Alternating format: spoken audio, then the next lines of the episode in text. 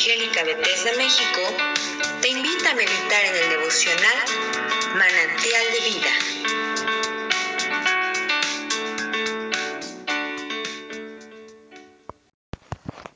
Soy el pastor Rafael Monroy y en esta oportunidad te invito a que me acompañes y juntos reflexionemos acerca del capítulo 2 del libro del profeta Jonás.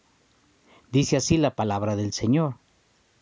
Entonces oró Jonás a Jehová su Dios desde el vientre del pez, y dijo, Invoqué en mi angustia a, Jehová, y él me oyó. Desde el seno del Seol clamé, y mi voz oíste. Me echaste a lo profundo en medio de los mares, y me rodeó la corriente. Todas tus ondas y tus olas pasaron sobre mí. Entonces dije, desechado soy de delante de tus ojos, mas aún veré su santo templo. Las aguas me rodearon hasta el alma, rodeóme el abismo. El alga se enredó a mi cabeza, descendí a los cimientos de los montes. La tierra echó sus cerrojos sobre mí para siempre. Mas tú sacaste mi vida de la sepultura, oh Jehová, Dios mío. Cuando mi alma desfallecía en mí, me acordé de Jehová, y mi oración llegó hasta ti en tu santo templo. Los que siguen vanidades ilusorias, su misericordia abandonan. Mas yo, con voz de alabanza, te ofreceré sacrificios, pagaré lo que prometí. La salvación es de Jehová. Y mandó Jehová al pez y vomitó a Jonás en tierra. Este capítulo 2 nos habla de una actitud que tuvo Jonás después de haber sido arrojado al mar y como consecuencia de su desobediencia, de su rebeldía en contra del mandato de Dios de ir a la ciudad de Nínive para predicarles acerca del juicio que Dios iba a traer sobre esta nación. Jonás es arrojado al mar y es tragado por un gran pez. Nosotros pensamos o aludimos que era una ballena, puesto que estuvo en el vientre del pez y ahí permaneció vivo durante tres días y durante tres noches. Lo destacable no es en este momento para nosotros considerar que, que Jonás pues estuvo vivo sin ser muerto, sin, sin ser devorado, sin ser despedazado, sin ser consumido por el estómago del pez. Lo importante para nosotros es la actitud que tuvo Jonás. Jonás, después de haber eh, dejado por, por, un lado la preocupación, él no tenía angustia, como nos dice en el capítulo 1, pero sin embargo, él sabía en lo interior que Dios tenía muchas maneras de poder hacer cumplir su voluntad. Jonás es llamado por Dios como un profeta de Israel. Entonces, Jonás no era cualquiera.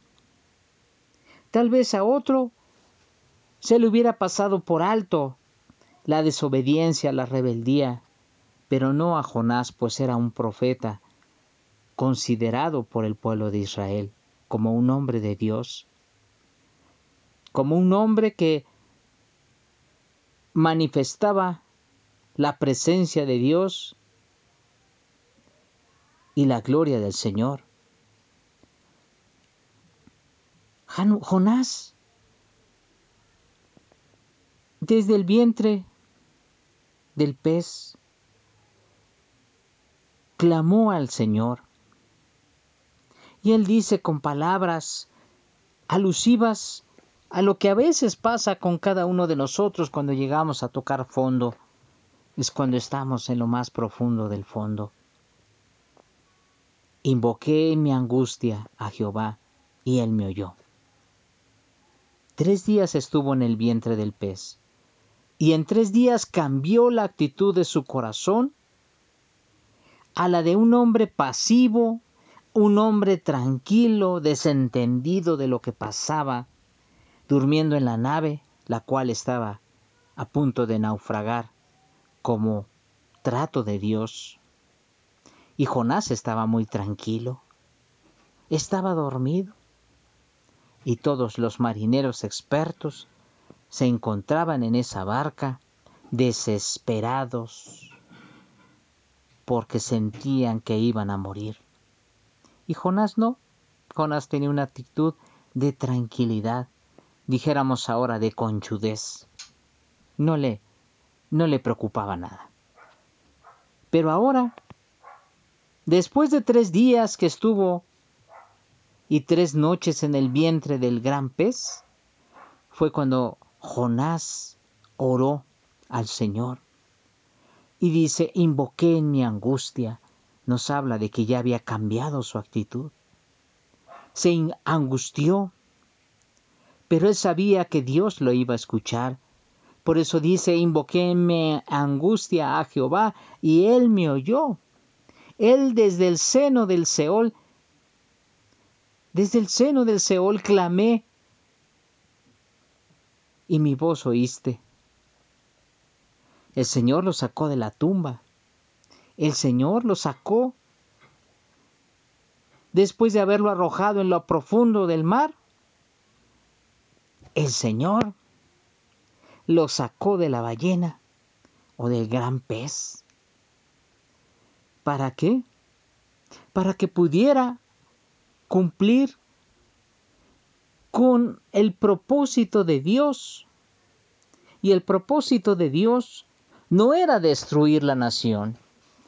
El propósito de Dios era que esa nación se arrepintiera de su pecado, de su vana manera de vivir. Tenía que traer un juicio, pues Él es justo, por la desobediencia y rebeldía de Nínive. Sin embargo, el propósito de nuestro Dios no era traer ese juicio, sino era que le fuese anunciado, advertido el juicio, para que hubiese arrepentimiento en su corazón. Ahora nosotros, en este tiempo, muchas veces desfallecemos y estamos angustiados en lo profundo de nuestra necesidad. Sin embargo, ahí donde estamos, a veces, en lugar de clamar a nuestro Dios, en lugar de ver a nuestro Dios, empezamos a ver de dónde nos agarramos, de dónde nos afianzamos para sentirnos seguros. Y déjame decirte que de donde te agarres, de donde tú te quieras detener, no va a haber firmeza. Al final tus fuerzas se acabarán.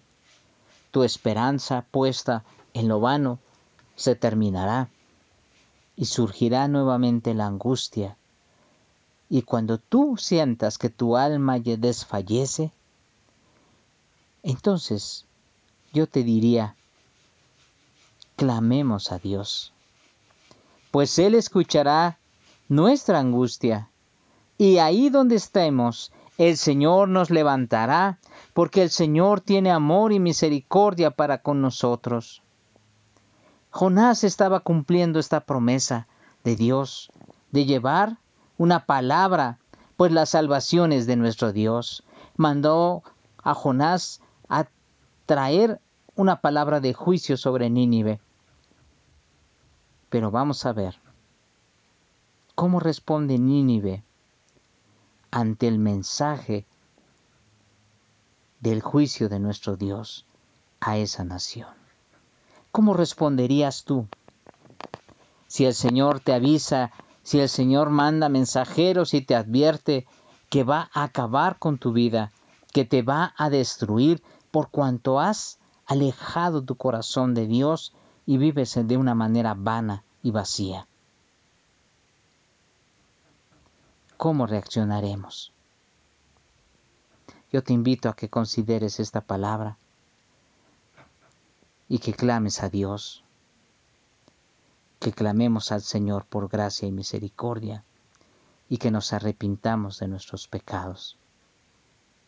Siempre, siempre nuestro Dios es fiel y es justo para que si confesamos nuestros pecados, Él nos perdone y nos limpie de toda maldad.